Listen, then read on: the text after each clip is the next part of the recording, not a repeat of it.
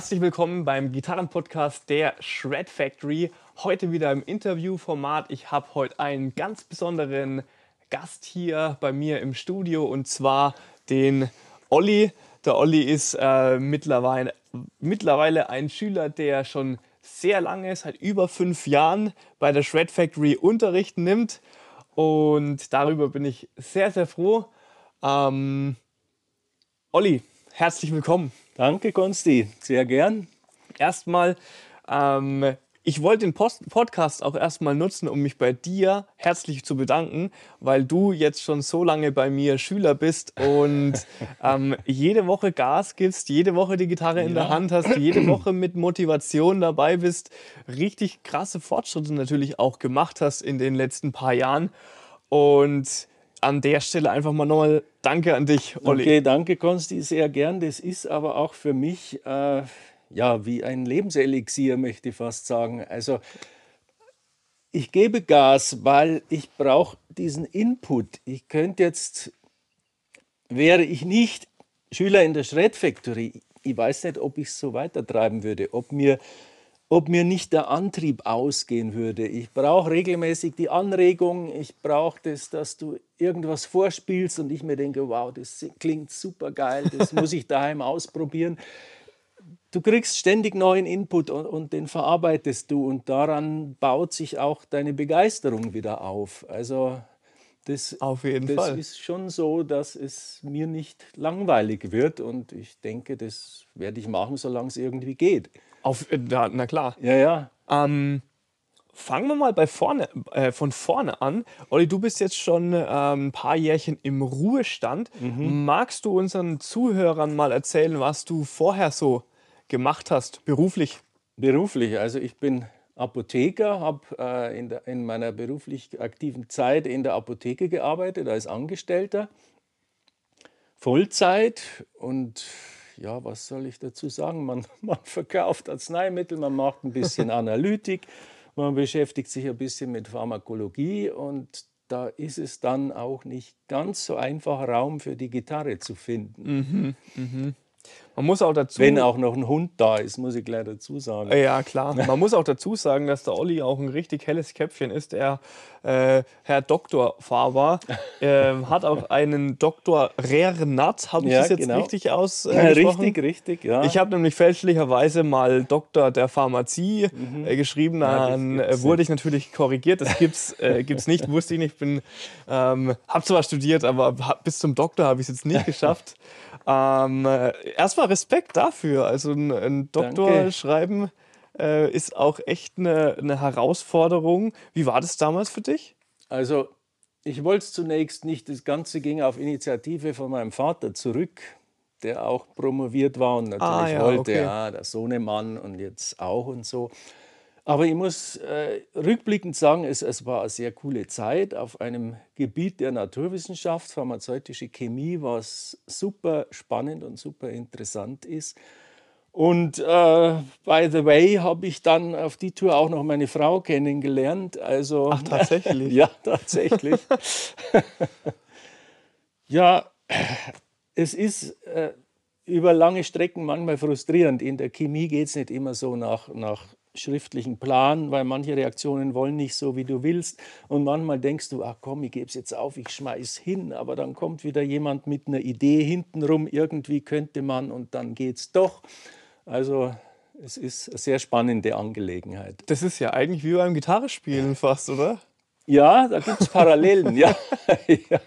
Und ich glaube, ich glaub, du hast auch viel von deinem ähm, Durchhaltevermögen ähm, und solche Charaktereigenschaften ähm, ziehst du bestimmt auch aus deiner Zeit, wo du deine Doktorarbeit geschrieben hast. Und ähm, ähm ich glaube, da kannst du schon auch viel mitnehmen in die Welt der Gitarre auf einer, auf einer Metaebene, sage ich mal. Vielleicht, aber jetzt nicht bewusst. Es ist nicht so, dass ich mir plötzlich sage, oh, das ist ja wie damals, als ich im Labor gestanden bin. Also so ist es nicht. Natürlich nicht. Aber natürlich nicht. ja, du musst für beides ein gewisses Durchhaltevermögen mitbringen. Das ist der springende Punkt.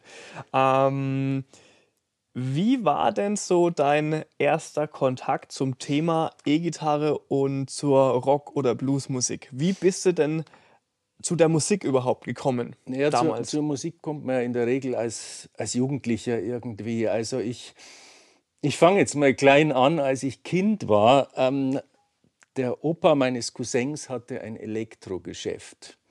Also nicht Mediamarkt, sondern einen kleinen Dorfladen. Den damals wahrscheinlich noch nicht. Und da hatte er eine Schachtel mit Single-Schallplatten drin. Und wir Kinder durften, wenn niemand im Laden ist, die spielen. Das waren cool. zu der Zeit Beatles, Rolling Stones, äh, Manfred Mann, The Trogs, äh, diese ganzen 60er-Bands. Mit denen bin ich in Berührung gekommen und auch als Kind in dem Alter von acht, neun oder zehn da spürst du schon, dass diese Musik eine gewisse Kraft transportiert. Und für mich war der, der Träger dieser Kraft immer die E-Gitarre. Ich muss allerdings sagen, blöderweise bin ich nie auf die Idee gekommen, das könnte ich lernen. Und auch in meiner Familie, ohne dass ich jetzt jemandem Vorwurf machen möchte, kam keiner auf die Idee zu sagen, magst nicht einmal ein paar Unterrichtsstunden nehmen oder so. Das war irgendwie völlig außerhalb meines Horizonts. Mhm. Also das kam erst, äh, ja man kann fast sagen 20 Jahre später, als mir der Bruder meiner damaligen Freundin, der war mal in einer Band und der hat mir dann mal ein paar Sachen gezeigt auf der Gitarre. Ich verstand damals nichts davon. Der hat ein bisschen auf der Pentatonik geklimpert. Wie da ist mir schon dann? der Kiefer runtergefallen. Da war ich so Mitte 20. Mhm. Und ab da war eigentlich dann der Wille da, das muss ich lernen. Der Mann war aber leider kein Lehrer, sondern er hat mir halt akustische Gitarre leihweise mal mitgegeben, dass ich ein bisschen was habe, um schon mal die Akkorde zu üben und ein bisschen Literatur. Und das war mein Start sozusagen. So also, mit Mitte 20, okay. Und, und das war ein holpriger Start, oder? Das war ein holpriger Start. Ich habe mir dann noch so Damals gab es nicht dieses ganze technische Equipment wie jetzt. Ich habe mir damals ein kleines Effektgerät gekauft. Das Ding hieß Rockman. Da konntest du die Gitarre anschließen, hattest vier verschiedene Soundoptionen und du konntest noch eine externe Quelle anschließen. Also ja, damals zum Beispiel CDs. Also habe ich dann versucht bei Songs, das war natürlich schwerpunktmäßig CC Top, was spielen die da? Kann ich da ein bisschen. Also da ging es improvisationsmäßig los, allerdings auf einem sehr unbewussten Level. Ich habe einfach meine Shape rauf und runter gespielt und habe mir gedacht, was passt jetzt da, was klingt jetzt gut und so, ohne dass ich jetzt wusste, spiele jetzt den Grundton oder spiele die Terz oder sonst irgendwas. Ja, klar. Aber was man merkt schon irgendwie, ob das jetzt halbwegs dazu passt oder ob sie mich mit, mit Tomaten bewerfen auf der Bühne. Was waren denn so die ersten Bands, die du dann in deiner Jugend gehört und gefeiert hast, auch nach den Schallplatten? Von äh, ähm, dem Opa, Onkel deines Cousins? Äh, vom, vom Opa meines Cousins. Opa des Cousins. Naja, was halt damals so, so in war, Anfang der 70er, The Sweet, T-Rex, Slade. CC Top ist später erst gekommen, damals wusste ich noch gar nicht, dass es die gibt. Ah, aber die gibt es doch eigentlich schon auch ja, ja, ja, Ende aber der 60er, die, die hast du im Grunde auf den damaligen Radiostationen nicht erlebt. Also das, mhm. Auch im Fernsehen nicht. Also das, damals war das, was du über die Medien an, an Rock- oder Popmusik äh, empfangen konntest, das war sehr reduziert. Also, mhm, mhm. Und wir beide haben uns vor, vor dem Podcast gerade äh, witzigerweise über das Thema Pod, äh, Quatsch, übers Thema Spotify und so mhm. unterhalten und dass heutzutage natürlich alles im Überfluss äh, vorhanden ist. Ja. Was waren denn die ersten Schallplatten, die du gekauft hast? Die ersten Schallplatten, die ich gekauft habe, da war eine Schallplatte einer Band dabei, die hieß Jordi, Geordi geschrieben. Mhm. Ähm, der Sänger, der damals dabei war, der ist jetzt bei ACDC. Tatsächlich? Ja, ja. Der, ähm, ich sage mal, Eric Johnson, gell? Ich weiß nicht, wie er heißt. Ich habe also.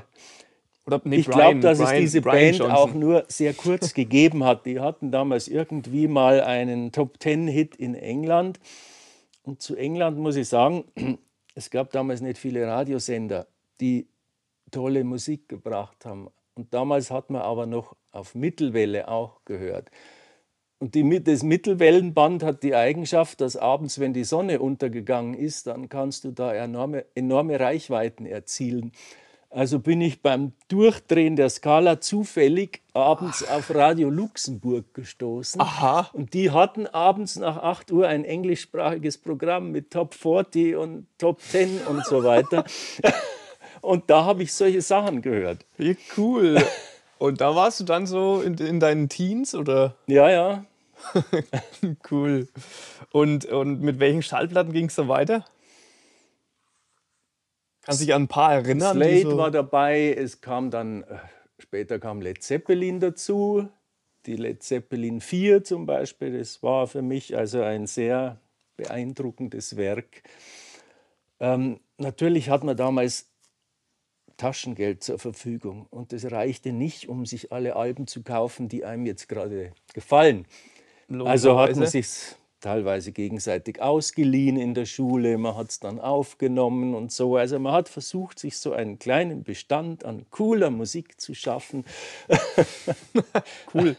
Ja, vor allem, das ist auch ein, ein wirklicher, tatsächlicher Kontrast zu dem, was wir heutzutage in den Medien erleben, dass du mit dem Handy eigentlich von überall alles an ja. Musik äh, konsumieren kannst. Ähm, man hat damals, glaube ich, eine andere Wertschätzung für, für Musik gehabt, gerade eben, weil ja, es begrenzt war. Absolut. Also wenn du ein Album hattest, dann hast du das natürlich mit größter Sorgfalt behandelt. Du hast es jetzt nicht irgendwie leicht leichtfertig in fremde Hände gegeben. Also mhm. das musste schon ein vertrauenswürdiger Freund sein. Wenn der einen Kratzer drauf macht. ja, ja, ja, eben. Oder wenn du, wenn du eine Kassette oder Tonbandspule hattest mit, mit geilen Songs drauf, das war also schon, das hat man als Wertgegenstand betrachtet. Ja, auf jeden Fall. Ja, ja. Cool. Und du gehst ja heutzutage auch noch hin und wieder auf, auch auf Konzerte. Kannst du dich auch noch an die ersten Konzerte erinnern, die du damals besucht hast? Und was ist dir da so hängen geblieben? Also auf vielen Konzerten war ich im Grunde nicht. Woran ich mich in den 80ern erinnere, das war so ein Open Air, das fand in München statt und da kamen verschiedene Bands, da war Joan Jett dabei, cool. da war, da war CC Top dabei, das war eigentlich der Grund, warum ich hingegangen bin. Aha, der Urfan. Ich glaube, es war sogar Spliff dabei. Also das, das war schon eine coole Sache, aber es ich weiß nicht, ich war vielleicht immer der Typ, der sich die Musik lieber daheim angehört hat. Also und später kam dann in den 90ern, habe ich in München mal ACDC gesehen. Mhm. Das war natürlich auch sehr cool, wobei sie hätten den Sound ein bisschen besser abstimmen können. Das ja. war einfach nur alles voll aufgedreht und das immer klingt manchmal nicht so gut. Ah ja, okay. Witzigerweise, weil ich ja vor im in einem Podcast vor kurzem erst den Flo hatte, der ähm, ähm, Tontechniker ist und da mhm. auch ein bisschen drüber berichtet hatte. Aber ich vermute, in den 90ern, da war die Technik auch wahrscheinlich noch nicht ganz so weit wie jetzt mhm. heutzutage. Da hat sich bestimmt auch schon einiges getan. Ähm, kommen wir mal zurück zur Gitarre. Mhm. Was fasziniert dich an der E-Gitarre? Es sind die klanglichen Möglichkeiten du hast mit einer guten Gitarre einen geilen, clean Sound, immer natürlich vorausgesetzt, das, was hinterherkommt, Verstärker und Box und so weiter, das muss ja alles irgendwie zusammenpassen. Muss alles passen, ja. Du hast normalerweise einen guten, guten, leicht verzerrten Sound oder einen schwer verzerrten Sound. Alles, das ist ein, ein so breites Spektrum, dass ich es jetzt auch noch gar nicht wirklich bewusst voll ausschöpfen kann. Aber allein die Möglichkeiten und, und gerade der verzerrte Sound, der transportiert für mich so viel Energie mit. Ja. Das ist, das finde ich richtig geil. ja, das kann ich nur unterschreiben, vor allem die, dieses äh, Facettenreichtum, was mhm. die Gitarre dann äh, mitbringt. Einerseits kann man natürlich so energiegeladene Musik wie ACDC und CC Top spielen. Man kann aber auch in die andere Bandbreite gehen, was ruhigeres spielen, Fingerpicking, ja. ähm, Balladen oder schöne emotionale Solos oder mhm. halt das, was ich natürlich auch gern mache, mal ähm, die Shred-Gitarre auspacken ja, ja, und dann richtig einen äh, rausfeuern. Und das alles bringt so die Gitarre mit und das ist halt auch wirklich cool. Ähm, erzähl uns dann mal doch mal noch, wie du hast ja gesagt, du hast mit 25 dann so mhm. die erste Gitarre besessen und da dann deine ersten ähm, Schritte gewagt. Wie ging es da dann weiter für dich? Naja, also es ging so weiter, dass ich ähm, mir aus, aus der Literatur, die mir zur Verfügung stand, habe ich mir die, die Pentatonic Shapes mal eingeprägt und ähm, habe dann im Wesentlichen zu Songs von der CD versucht dazu zu spielen. Also sprich, man, man hört sich rein, man probiert, ob die, ob die Tonart passt oder ob es vielleicht nicht passt. Das, das geht dann schon irgendwie, man findet sich da schon zurecht. Aber natürlich war das Ganze irgendwie auf einem sehr niedrigen Level. und es ging auch nicht richtig weiter. Mhm. Und, und irgendwann, ja, war ich es dann leid, ehrlich gesagt. Ich habe dann erst einmal vielleicht nicht hundertprozentig abschließend habe ich die Gitarre weggelegt, auch als dann unser Hund zu uns kam, dann hast du ja wieder noch eine zusätzliche Beschäftigung. Ja, klar. Und dann war erstmal Pause und diese Pause ging so lang, bis der Hund gestorben ist. Weil mhm. dann erlebst du so eine gewisse Leere und dann habe ich mir gedacht, wenn ich jetzt die Gitarre raushol und einfach mal schaue, und dann habe ich erst einmal die Buntstege entrostet, neue Seiten aufgezogen. Dann ging's wieder und habe dann wieder ein bisschen angefangen und dann konnte ich mir diese, diese Freude, also ich habe mir damals gleich gesagt, wenn ich jetzt die Gitarre wieder raushole, dann darf ich mir nicht zu hohe Ziele setzen. Ich darf mich nicht frustrieren lassen. Ich muss einfach mal zwanglos mich jetzt damit beschäftigen. Ja, das ist auch Und gut. das konnte ich zum Glück so weit am Leben erhalten, bis dann der Ruhestand kam. und ich mir dann gesagt habe, so, okay, jetzt habe ich Zeit. Jetzt probiere ich es noch einmal mit Unterricht. Mhm. Und im schlimmsten Fall wird es halt nichts. Und dann bin ich ins Internet gegangen, habe deine Seite gesehen und habe mir gedacht, der Mann kennt mich. Das, was da steht, ist genau das. Ich, ich, weiß nicht, was ich tun soll. Ich bin frustriert, ich komme nicht weiter. Und, und den Rest kennst du ja. Also ja, ja. Ich, ich, weiß noch damals, als du bei mir dann die ersten Stunden genommen hast, hast du auch gesagt, so das das, was auf deiner Website steht, das, ich habe mich komplett da wiedergefunden. Ja, ja, ja. Und ja, natürlich, ich, ich verstehe meine Schüler selbstverständlich auch sehr gut, weil ich ja auch selbst in diesen Situationen war. Und ähm, ich sage immer ganz gerne, egal wo du gerade stehst, deine großen Vorbilder, egal wer es ist und egal wie gut er ist, der war irgendwann mal genau an dem gleichen Punkt wo du jetzt bist. Das kann man sich immer nicht so vorstellen. Kann man sich bei einem Hendrix oder einem ja, Halen nicht ja. vorstellen, die komplette Götter sind, die ja, einfach, wo du meinst, der ist mit der Gitarre in der Hand geboren worden. Aber es, es ist nicht so. Die haben auch viele Stunden reingesteckt und waren bestimmt äh, oftmals auch frustriert. Ähm, und da, ich denke, da kann man sich auch immer so ein bisschen dran festhalten, dass man sagt, okay, der war auch mal da und okay. wir gehen Schritte weiter und ja, ja. Äh, entwickeln uns. Und das Schöne ist ja jetzt, ähm, du bist ja hier bei mir im Unterricht schon fast ein Urgestein, Olli, mhm. weil du jetzt über fünf Jahre da bei der Shred Factory bist. Ähm, kannst du da aus dem Kopf ein paar Dinge Revue passieren lassen oder ähm, mal aufzählen, die wir so alles, was wir so alles behandelt haben? Ähm, ja, dein Unterricht hat ja in der Zwischenzeit verschiedene Formen durchlaufen. Du hast die Stunden einmal thematisch sortiert nach, nach Solos, nach Rockklassikern, Blues, äh, Riffs, äh, Technikübungen, ähm, wo, wo jeder Punkt für sich genommen wichtig ist, aber man kann sie nicht alle zugleich bearbeiten. Nein, das ist richtig. Da muss man immer Abstriche machen und sagen, jetzt fokussiert man sich auf das und das. Also wichtig ist, oder, oder wie soll ich sagen, was für mich äh, eine interessante Erkenntnis war, ist, dass das Üben auf alle Fälle, wenn du es lange genug machst, zu einer Verbesserung führt.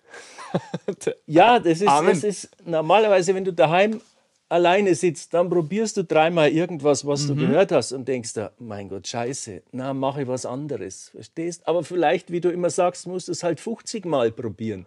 Oder 1000 Und dann wirst merken, dass sich Ja. etwas ändert. Aber dieses, dieses, diese Ausdauer hast du oft nicht, weil daheim der innere Schweinehund zu groß ist. Mm, ja, man Denkst muss dann, schon naja, komm, lass gut sein, das wir's weg. richtige Mindset auch Ja, entwickeln. ja. Tatsächlich ist der, der Olli, ich habe jetzt, ähm, das Studio hier ist so der dritte Raum, in dem ich bin. Der Olli ist so lang bei mir dabei, der war bei mir im Schlafzimmer beim Gitarrenunterricht ganz am Anfang. Ja, ja, das, war, das war auch cool. Da hatte ich nämlich, ähm, das war in meiner damaligen WG, wir haben zu viert gewohnt und das Zimmer war ganz hinten. Man hat erstmal einen riesen Gang durchlaufen müssen, an der Küche vorbei, an zwei anderen Schlafzimmern, am Wohnzimmer. Und ich hatte damals mein, ich hatte mir extra ein Bett gekauft, was man so an die Wand dann klappen kann, dass es nicht, nicht nach einem Schlafzimmer aussieht, ähm, damit es zumindest einen halbwegs professionellen Eindruck macht. Ähm, und der Olli, der, den habe ich dann glücklicherweise überzeugen können, dann bei mir Unterricht zu nehmen. Und Ja, ich glaube, ja. zu unserer beiden, beider Freude auch, weil ähm, da hat sich echt einiges getan. Wir hatten dann vor zwei, drei Jahren haben wir auch mal dein äh, das Stairway to Heaven Solo aufgenommen. Das habe ich auch auf YouTube mal veröffentlicht. Ich werde im Anschluss an äh, das Interview hier da den Ausschnitt auch noch mit anfügen. Könnt ihr euch dann einen eigenen Einblick davon machen, wie der Olli ähm, das Solo performt. Und das Allerschönste an diesem Video ist dein Lächeln am Ende, äh, wie du dich freust, dass du dieses Solo jetzt gemeistert hast. Was ist Ja. da in dir vorgegangen? Ja, wie soll ich es beschreiben? Das ist schon etwas, ja, wie soll ich sagen, womit man sich vielleicht selbst dann überrascht hat, weil man sich im tiefsten Innern vielleicht nicht zugetraut hätte. Du, du hast plötzlich was gemacht, wo du dir denkst, meine Herren, das, das wollte ich eigentlich schon so oft. Ich habe es nie wirklich so formuliert in Worten, aber dass, dass jetzt sowas geht, was ich von anderen Gitarristen immer bewundert habe, das ist, das ist der Punkt.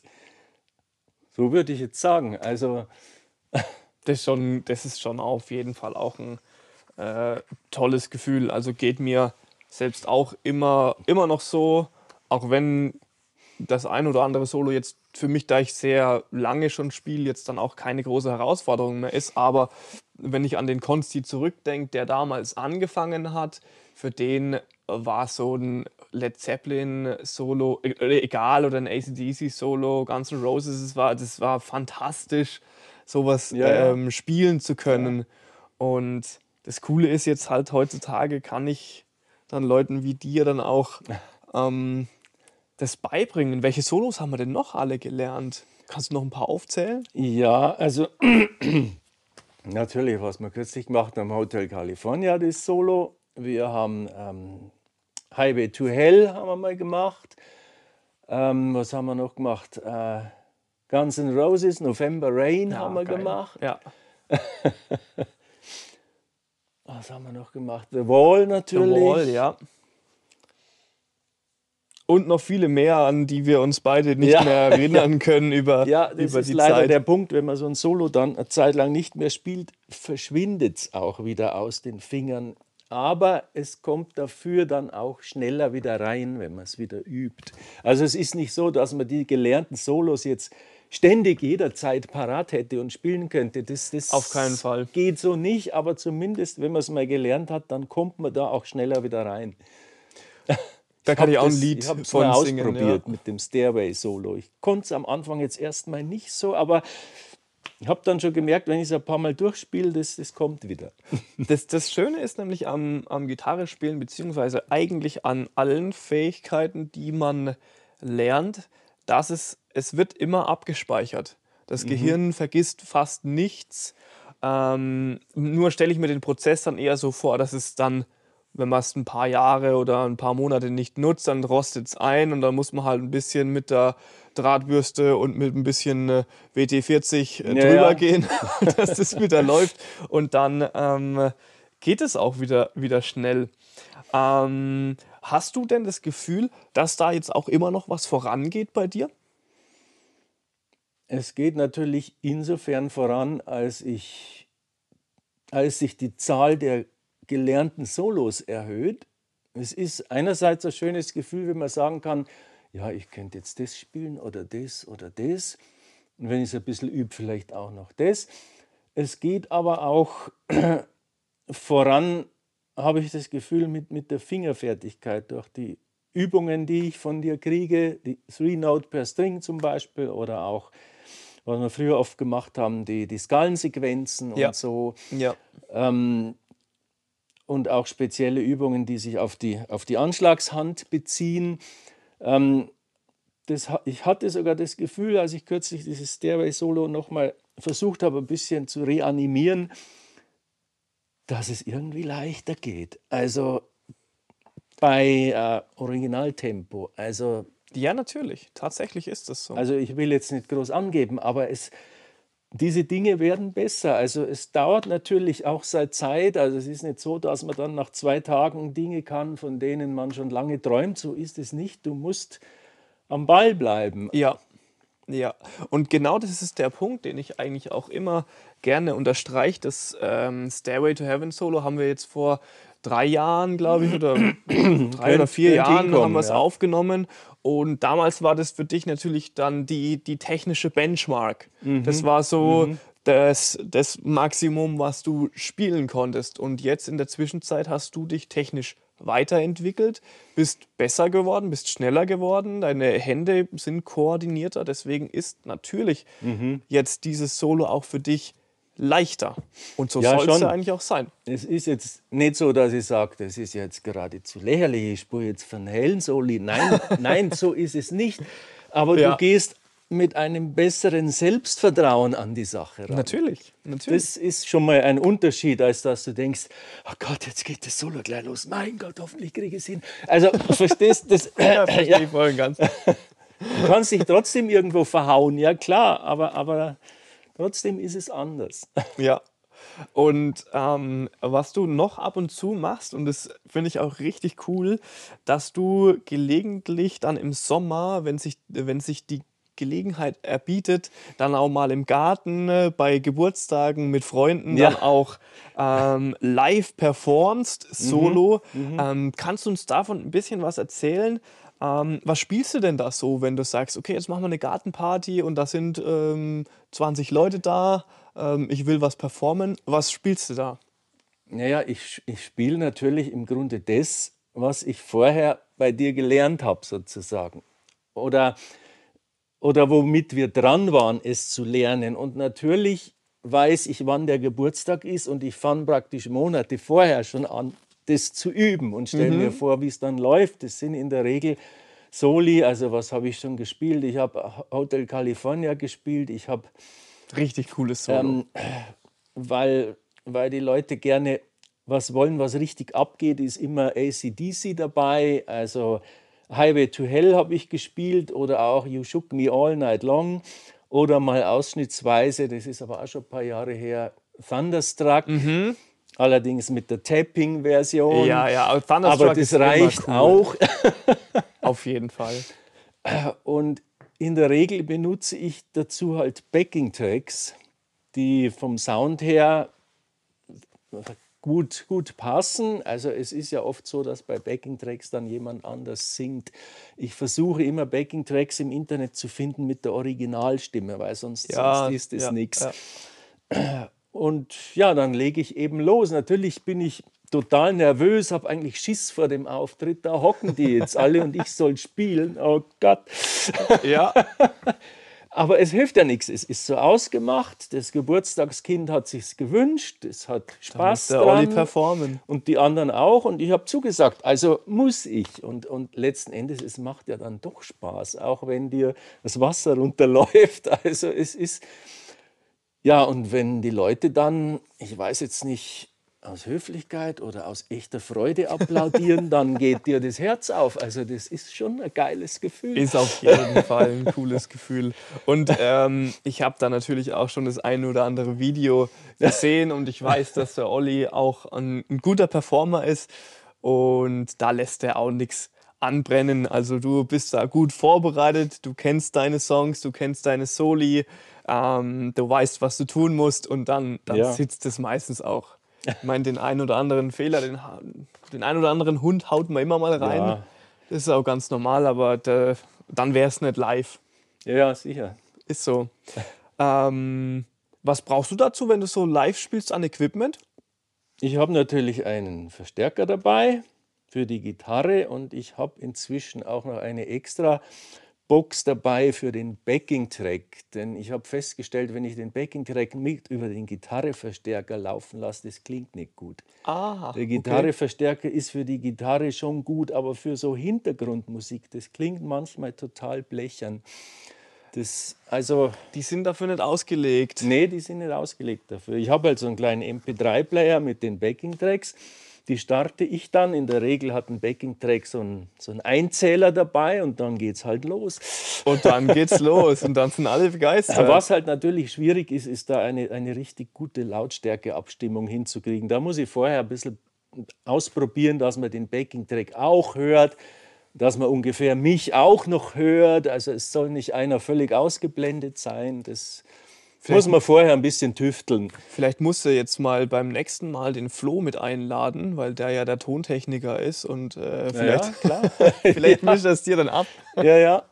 Das, das wäre ja fantastisch. Ja, cool. Also das, wie gesagt, da habe ich schon das ein oder andere Video gesehen und das, mhm. genau, ich bin mir sicher, der Applaus ist nicht aus Höflichkeit. Ich bin mir sicher, das ist, weil du gut performst und weil du da auch einfach das Herzblut ähm, reinsteckst und was schön ist, ist immer, es ist immer schön, Musiker zu sehen, die, ähm, die eine Begeisterung mitbringen. Ja. Und davon hast du, glaube ich, jede Menge. Und das ist auch so die nächste Frage. Äh, Gitarre spielen ist ja, wie wir alle wissen, auch mal so ein Auf und Ab. Mhm. Es ist mhm. nicht immer nur ähm, Heiterkeit und Sonnenschein. Und manchmal kann es einen vielleicht auch nerven. Wie, was ist so dein Geheimnis, Olli, um da immer am Ball zu bleiben und motiviert zu bleiben? Ja, ich habe ich hab mir die Frage tatsächlich auch schon manchmal gestellt und bin mir nicht sicher, ob ich da jetzt eine treffende Antwort geben kann. Das Geheimnis ist, du musst prinzipiell von diesem Instrument begeistert sein. Auch wenn es jetzt beim Üben vielleicht nicht so toll klingt, es muss dir aber trotzdem irgendwo gefallen und Spaß machen. Du darfst nicht üben, mit dem Gefühl, das ist jetzt eine Zwangsaufgabe, die ich erledigen muss. Mhm. Das, das wäre völlig falsch. Also natürlich ist es toll, wenn man sagt, ich will jetzt nicht üben, sondern irgendwas Tolles spielen, was ich schon kann. Das kann man ja danach dann immer noch machen. Aber an der Übung führt kein Weg vorbei und inzwischen ist es so, ich übe ja, wenn nicht irgendwas dazwischen kommt, im Grunde jeden Tag. Und das ist mir jetzt auch schon zum Bedürfnis geworden, wenn irgendwie so ein Tag vergeht, wo sich nicht ergibt oder wo ich erst spät abends dazukomme, dann, dann werde ich langsam kribbelig. Also dann denke ich, ich mir, das passt jetzt so nicht. Ich muss jetzt nochmal die Gitarre in die Hand nehmen. Und ich bin mir, ich bin mir hundertprozentig sicher, Olli, dass ähm, der ein oder andere Zuhörer sich da voll und ganz mit identifizieren kann, weil wenn ich das höre, denke ich mir, mir geht es ganz genauso. Ja. Wenn ich einen Tag lang die Gitarre nicht in der Hand habe und nicht üben oder spielen kann, es ist kein verlorener Tag, aber man ist schon immer ein bisschen, ja. ein bisschen traurig. Oh, ja, ich konnte heute nicht Gitarre spielen. Sage ich zu meiner Frau auch immer, oh Mann, heute keine Zeit gehabt, oh Mann, ey. Der Tag ist für den Arsch. ja, das, das kann ich schon verstehen. Ja.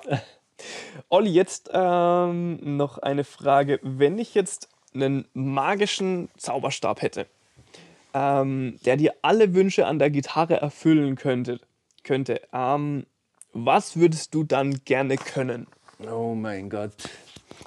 Es ist ja so, wenn du, wenn du Gitarre lernst und machst so Schritt für Schritt deine Fortschritte. Du hast am Anfang vielleicht Ziele vor Augen, die du nach zwei Jahren schon längst eingeholt hast. Aha. Und dann wirst du gierig. Du willst mehr. Die Ziele verlagern sich nach Der weiter Horizont, vorne. Äh, verlagert sich auf jeden Fall, ja. Und ja, und äh, ja, das, das klingt jetzt natürlich schon. Ähm, wenn ich jetzt sage, okay, dieser Zauberstab, Joe Satriani, das hätte ich gern. Dieses, dieses Blue Dream, was wir mal gemacht haben im Flying Unterricht. Einfach so dieses, dieses Dahinspielen, dieses Dahingleiten in der Melodie, ohne dass es jetzt vielleicht was vorher einstudiertes war. Und trotzdem klingt es so genial. Also Wahnsinn, diese, gell? diese Fähigkeit zu einem bestimmten Akkord, was so Geniales dazu spielen zu können, ohne dass du es vorher drei Monate übst, verstehst? Und, und, und so flüssig und so schnell. Ja, gut, okay. Wir sprechen das über ist, den äh, Zauberstab. Äh, wir- sprechen drüber über den Zauberstab. Und ähm, Satriani ist auf jeden Fall ein Gitarrist, der sich wahnsinnig gut ausdrücken kann an der Gitarre. Also Mhm. er ist auch jemand, der spricht Ich habe mir durch das, das Instrument. nochmal auf YouTube angeschaut und dabei ist mir aufgefallen, im Gegensatz zu manchen anderen Bands, die haben keinen Sänger und die brauchen auch gar keinen. weil die, das weil macht die Gitarre. Die Gitarre Ja? Und, ich glaube, das ist auch so ein Punkt, warum Leute wie du und ich ähm, so von der Gitarre fasziniert sind, weil man sich wirklich, weil die Gitarre auch wie eine Stimme ist, weil man da sich wirklich unendlich emotional auch ausdrücken Ja, kann. ja, Und absolut. Darum geht es eigentlich auch. Ähm, also ja, wie, wie Setch spielen ist auf jeden Fall ein, ein sehr, sehr guter Wunsch. Und vor allem, was der mit den Modes macht und wie der da die, Ja, ja. das einfärbt, was er spielt, ist es wirklich cool. Und ähm, wenn jetzt dieser Zauberstab ähm, die Fähigkeit hätte, Olli, dich mit jeder x-beliebigen Band live spielen zu lassen, auch Bands, die es nicht mehr gibt, welche Band würdest du dir raussuchen? Oh, auf die Frage bin ich jetzt nicht vorbereitet gewesen. Da bin Tja. ich echt am Überlegen. Welche Band würde ich mir raussuchen? Ich glaube, natürlich fällt mir jetzt aus alter Gewohnheit CC Top ein, weil, weil die eine, eine solche Coolness ver verbreitet haben. Ich meine, es gibt wahrscheinlich Gitarristen, die vielleicht zehnmal besser sind oder, oder schneller oder was, aber diese Coolheit, wie der mit, mit wenigen Akkorden und Double Stops da äh, diese Songs gestaltet und, und natürlich sehr blueslastig alles und so, ist, ist aber kein Nachteil. Das, das finde ich einfach faszinierend. Ist Also es, du, du, du musst dazu nicht legitim. affenartig schnell sein, sondern einfach nur dieses Feeling ausdrücken. Das, Kann ich nur unterschreiben. Ich, ich unterstreiche das ja auch immer. Ähm, klar bin ich die Shred Factory oder beziehungsweise habe ich die Shred Factory gegründet, weil ich Metal und Shredden auch mag. Aber letzten Endes ist es ja egal. Es geht bei Musik ja nur grundsätzlich darum, welche Emotionen bringe ich in meinem Zuhörer hervor und welches, welches Mittel ich dafür verwende, welches, welches Werkzeug ich dafür aus dem Kasten rausziehe, ist ja erstmal dahingestellt, ob das jetzt was Technisches ist oder ob es was Gefühlsvolles, Bluesiges ist. Ähm, und das da hat der Herr Gibbons auf jeden Fall ähm, eine richtige Schippe voll ähm, ja, ja, ja. dabei in seiner Musik und deswegen kann ich diesen Wunsch, also ich würde auch gern bei dem mal mitspielen. auch, das ist bestimmt auch cool einfach. Mit der. Sonnenbrille, Bart, Ja, Hut. Geil. Cool. Dann habe ich noch ähm, zwei letzte Fragen an Ja. den, an den ähm, Dr. Renat, den Mhm. Pharmazeuten unter uns beiden. Ähm, du als alter Profi, was Medikamente angeht, welche Drogen würdest du empfehlen, um an der Gitarre richtig schnell voranzukommen? Da würde ich jetzt eher keine empfehlen. Also nicht, nicht, weil ich jetzt so ein hochmoralischer Mensch bin, sondern ich, ich glaube nicht, dass das was bringt. Also ich habe ja auch mal Bücher gelesen, äh, Musikerbiografien wie, ähm, ja, natürlich Keith Richards. Wir wissen alle, der hat alles ausprobiert, was es gab. Ob ihm das so viel geholfen hat an der Gitarre, das wage ich fast zu bezweifeln. Ich, ich, ich weiß es nicht. Neil Young hat in einem seiner Bücher beschrieben, dass er eigentlich immer bekifft war, wenn er komponiert hat. Ich kann mir das nach meinen Erfahrungen nicht vorstellen. Also mir ist da nie ein Song eingefallen. Also, ist, ist jetzt alles verjährt inzwischen. Natürlich, natürlich. glaubst, du, glaubst du, dass es äh, eine Wunderpille gibt um zum Gitarre lernen? Ja, schön wäre es, das wäre natürlich super, aber nee, ich, ich glaube es tatsächlich nicht. Du ich, musst, du musst ja die Begeisterung mitbringen, das Engagement und die Finger müssen gut laufen und dann geht es schon. Also natürlich denke ich mir manchmal, Eddie Van Halen, als, als der Eruption gespielt hat, da war der 20 oder was. Brutal. Wann hat denn der angefangen? Mit drei oder wie? Also das gibt es doch nicht. Der muss ja sein Leben lang nichts anderes gemacht haben. Und, und ich denke, das, das sind so spezielle Talente, wo halt so Otto Normalverbraucher wie ich sowieso nicht niemals hinkommen, weil da ist dann doch eine Lücke zwischen dem, was du durch deine Arbeit erreichst und, und dem, was jetzt ein Hochbegabter da schafft. Ja, und ich glaube, dass die, eine große Lücke ist auch in der Zeit, die man reinsteckt und ja. in wann man es reinsteckt. Ich glaube, klar, wahrscheinlich als als Kind, Jugendlicher, wenn man da wirklich anfängt und dann jeden Tag sich stundenlang mit dem Instrument auseinandersetzt, ja, okay. dann ist es wahrscheinlich auch nochmal einfach ein anderes Level. Aber wie, wie ich es auch im Podcast immer wieder sage, das muss einen nicht äh, daran hindern, die Klampe trotzdem jeden Tag ja. in die Hand ja, zu nehmen, sich weiterzuentwickeln, neue Sachen lernen. Und ja, ich glaube, ich kann dir da zustimmen, die Wunderpille gibt es nicht. Und mhm. das würde ich sagen, war ein sehr schönes Schlusswort. Ich bedanke mich super herzlich sehr bei gern. dir, Olli, dass du da warst. Du und Spaß gemacht.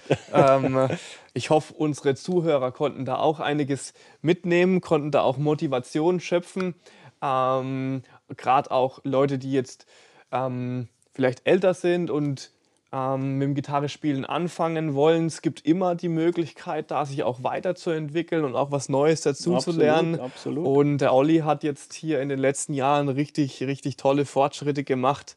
Ähm, er kann übrigens nicht nur Solos nachspielen, er kann auch sehr, sehr gut improvisieren. Die Pentatonik ist ihm mittlerweile auch in die Finger reingebrannt. ja, ja. Und ähm, ja, das ist äh, immer wieder schön zu sehen. Vielen ja. Dank, Olli. Gern geschehen, Konsti. Super. ja, prima, war schön. Also hat echt Spaß gemacht. Sage ich nicht nur wegen der Kamera. Gut.